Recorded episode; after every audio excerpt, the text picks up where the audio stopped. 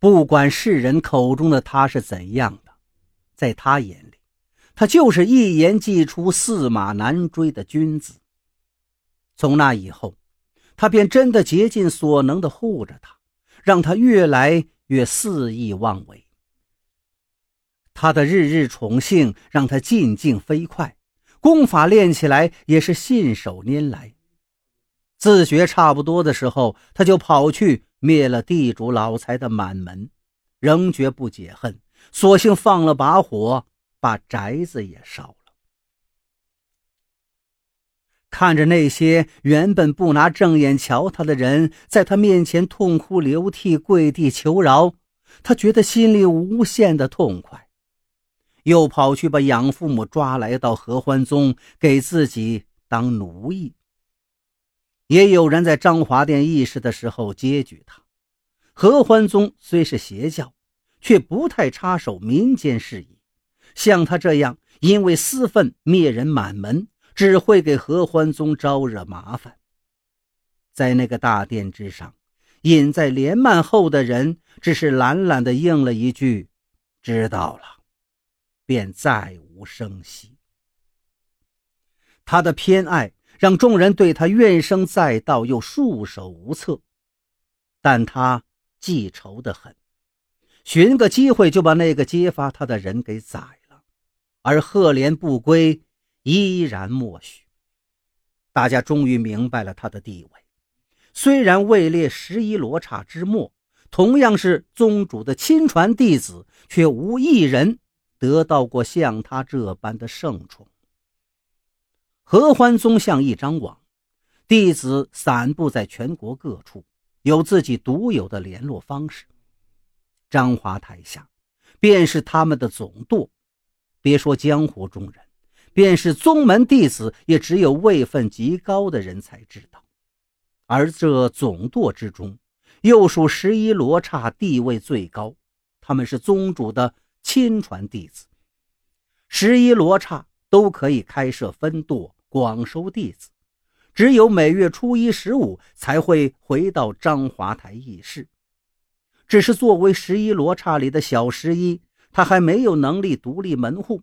只能在他的庇护下作威作福。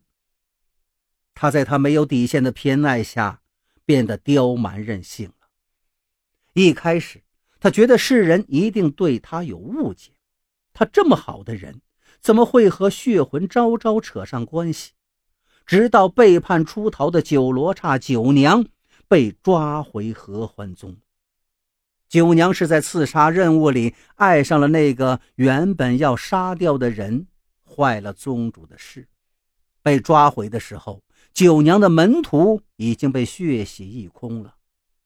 那日并非是初一十五，但是合欢宗但凡能进入总舵的，都被召集回来。幽暗的张华殿里，黑压压的跪了一大片，气氛肃杀压抑。安静的都能听到烛花的爆响。九娘瑟缩着跪在中间，已经没了往日的神采。大殿之上，隐在帘幕后的人也没有说话。整个合欢宗数千弟子，见过他们宗主的，加上十一罗刹，也不过数十人。九娘的额上冒出冷汗，本就心惊胆战，加上如此肃杀的气氛。让他濒临崩溃。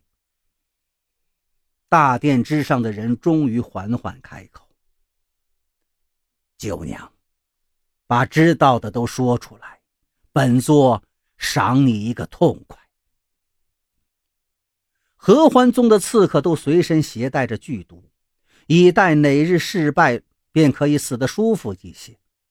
九娘身上自然也有，可她没有来得及用。听说他是赫连不归亲自抓回来的。此时的他手脚被缚，牙都被拔了个干净，想要自杀是断不可能的。可合欢宗里酷刑甚多，手段残忍，他只是想想就吓得浑身汗毛炸起。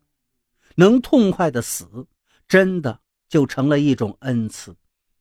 他身形不变。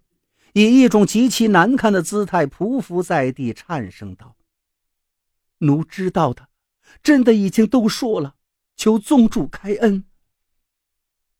长久的沉默之后，传来一声惋惜的轻叹：“唉，九娘，你该庆幸没有将合欢宗所在供出去。”叹息声刚落，大殿之上低垂的帘幔突然腾空而起，随之强劲的杀气扑面而下，惊得原本随众人一起匍匐在地的十一娘也抬起了头。于是他眼睁睁地看着九娘的脑袋，在那强劲的杀气里，如同被重物开了瓢的西瓜一样，脑浆崩裂。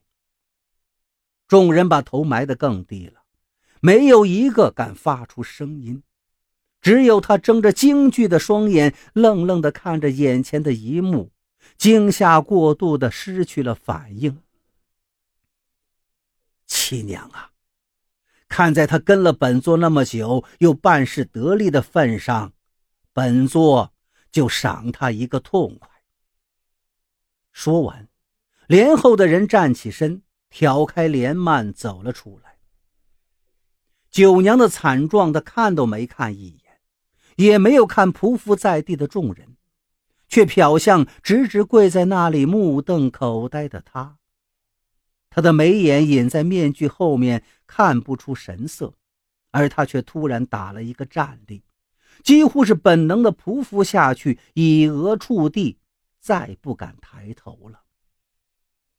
他一向慵懒的声音突然变得冷厉了，在头顶响起：“你们都记住，既然做了鬼，就别再贪恋外面的日头，小心。”魂飞魄散，他的身体控制不住的开始颤抖，心里却替他辩驳着。